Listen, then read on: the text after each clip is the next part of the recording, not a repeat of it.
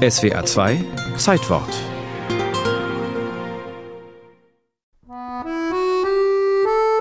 Maigret klopfte an die Tür von Richter Coindet. Sie gehört Ihnen, sagte er mit rauer Stimme.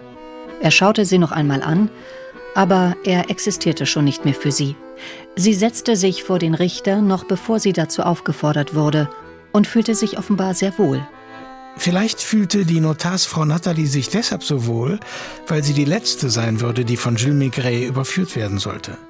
Denn es waren die letzten Sätze im letzten von insgesamt 75 Romanen und 28 Erzählungen, in denen Vielschreiber Georges Simenon seinen Starkommissar ermitteln ließ. Er setzte noch das Datum darunter, 11. Februar 1972, und schrieb nie wieder einen Roman. Seine Bücher aber sind bis auf den heutigen Tag hierzulande in jeder Bücherei zu finden. Jedes belletristische Werk wird im Jahr ungefähr im Durchschnitt viermal ausgeliehen. Simenon dann 10 bis 15 Mal. Elisabeth Willnath, Leiterin der Stadtbibliothek in Freiburg. Simenons Bücher also werden durchschnittlich drei bis viermal öfter ausgeliehen als andere belletristische Bücher. Da kann man schon von einem Phänomen Simenon sprechen. Schlägt fast alle Rekorde. Diese hohe Literatur, das sagt er auch ganz dezidiert, dass er das nicht möchte. Nicht mit viel beischmückenden Adjektiven oder Metaphern. Wenn es regnet, dann regnet es eben. Und er umreißt seine Personen. Und wir haben viele Möglichkeiten, uns Details vorzustellen und dann aber auch uns zu identifizieren. Seine Figuren nah ran an seine Leserinnen und Leser zu holen, war ihm wichtiger als der Kriminalplot selbst. Gewöhnliche Whodunit-Krimis waren seine Sache nicht indem er jetzt nicht die Frage stellt, wer hat denn das Verbrechen begangen, sondern wie kam es dazu? Das trifft den Kern des Menschlichen, das trifft die Situation, in die wir schnell geraten können. Und es ist nicht so wichtig, das Verbrechen als etwas Ungeheuerliches aufzuzeichnen, sondern etwas, was auch uns passieren könnte. Wie die anderen Protagonisten, selbst die Verbrecher, ist der gute alte Maigret in erster Linie menschlich. Kann sich weder brillanter Klugheit rühmen, noch exorbitanter Herkuleskräfte.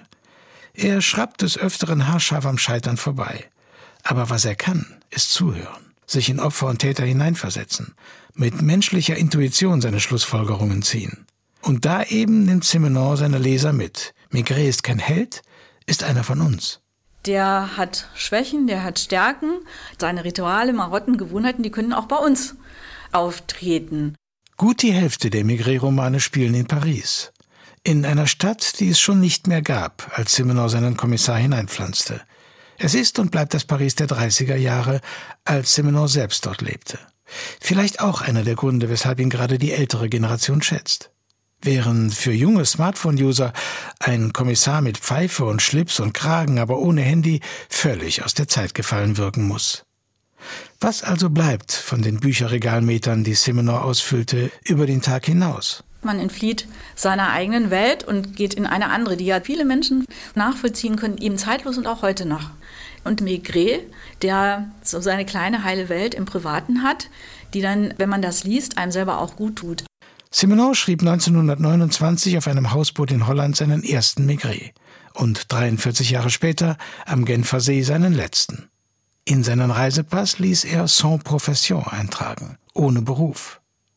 Er verfasste zwar noch einige autobiografische Werke, aber der obsessiven Schreibwut hatte er abgeschworen.